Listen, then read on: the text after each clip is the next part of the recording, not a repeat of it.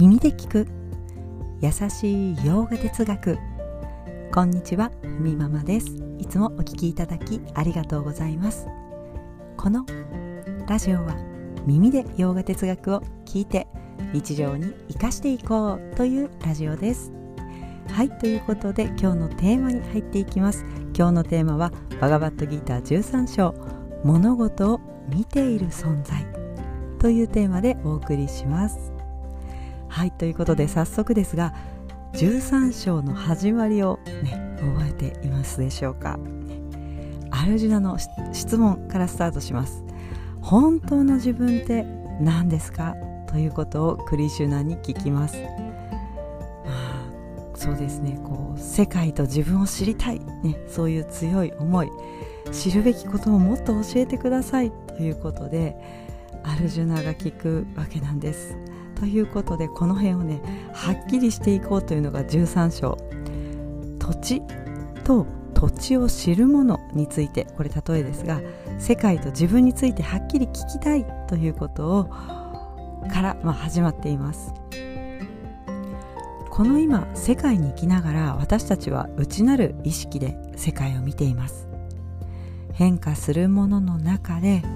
変化しない意識で見ている。世界は変わり続けている、まあ、言ってみれば私たちの内側の意識というのは変わらずに、ね、変わらない意識でいろんな変わっていくものを見続けているんだと。でもその辺りの区別がつかないばっかりに私たちは思い悩んでしまう、ねえー、この辺はもう2章からずっと伝えているけれどはっきりとここで区別していこうよというのが実は13章の始まりでした。まあねちょっと忘れましたよね。大きなテーマというのを忘れて、え私自身は日々のあのラジオのね内容ちょっと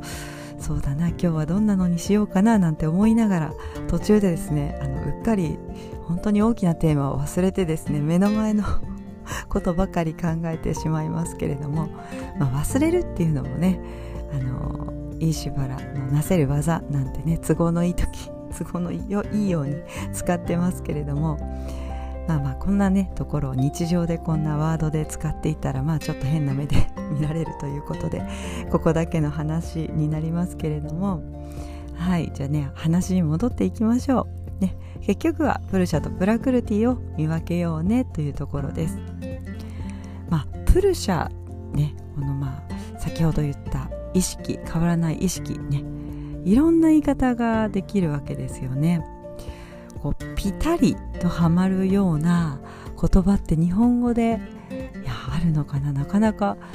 難しいですよね翻訳しているものをこう見ててもあそういうふうに捉えることできるななんて思いながら私も見ていますが、まあ、さっきもねお話ししましたが、まあ、内なる意識とか本当の自分、うん、自分という現象を、まあ、見ている。自分の中の意識。ちょっとこれ長いですね。まあ結局はこう、うん、普遍の存在というふうにねまとめたりもできるわけですがなかなかぴったりと当てはまる言葉がないのでこれぴたりとくるようなね日本語があればいやなかなか発明と言わんばかりのこういい,、ね、いいものになりそうですけれども、ね、はいということで13章の23節には経験する主体のベースなんだというね風に伝えています、まあ、プルシャのことですけれどもこの経験というのは私というベースの上でまるでこう映画のように変わっていく現象こっちを経験といって、まあ、それを見ている意識、ね、変化の側面、うん、それを経験と言っています。今までの状態から変化しているまあ、変化を経験と言っている。ちょっとなんか経験ばかり言ってちょっと分かりにくかったかもしれませんが、まあ、同じ経験を繰り返すこともあるし新しい経験をすることもある、まあ、そういった変化のことですね。その変化を可能にしているのはプルシャがあるからなんだということです。そんな変化もね心の変化も見ているのは変化しない意識普遍の存在プルシャなんだということを13章で強く改めて語っているわけですがいやこの辺りはあの線引きというか見分けができれば本当に楽生きるのも楽になりそうなところですよね、まあ、そうもいかないのが私たちの心であるわけですが確かにこう変化する方が私と思っていると疲れるんですよね。いや以前の私はもう本当そう思っていました。ね。日々ね変わりゆく心ね自分の気持ちと向き合う。ねこの向き合う気持ちが自分だと思っていると本当に疲れますよね。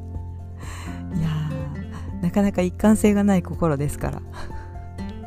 あの例えばこうそうですね。人生の決断をしたい時例えば仕事を決める時もそうですし自分にとって大きな環境が変わるような時って決断したいですけれどもね気持ちに引っ張られます。変化する方の自分の方を自分だと思っているその頃の私はやっぱりいや自分ってなんて安定しないんだろうとね思っていました。安定しない部分を自分だと思っているからやっぱりそこから出す答えっていうのも安定しなかったわけです。でもそんな自分を自分だと思っていた私はやっぱりいや自分をねこの辺りからちょこちょこ責めるようになっていったのかなと思います。経験や知識が増えて選択も増えれば確かにねいろんなことを考えれるように私たちなりますよね。でもそれらはまあ情報だったり、ね、揺れ動く心だったりしますけれどもそれが私、ね、揺れ動く心が私ではなくて揺れ動く心を見ている意識が私なんだと。あの頃 気づいていれば、ね、もう少し冷静に考えられたかもしれません。ね、この辺りは後悔してもなかなかねあの、うん、難しいというか遅い部分はありますが、まあ、今分かったから良かったというふうにね、はい、結構この辺辺りは私も楽観的に、えー、捉えてますけれども、はい、ちょっと話を戻しますが変化しない意識自分という意識があってそれは変化する、ね、自分の心を見ている存在だと、ね。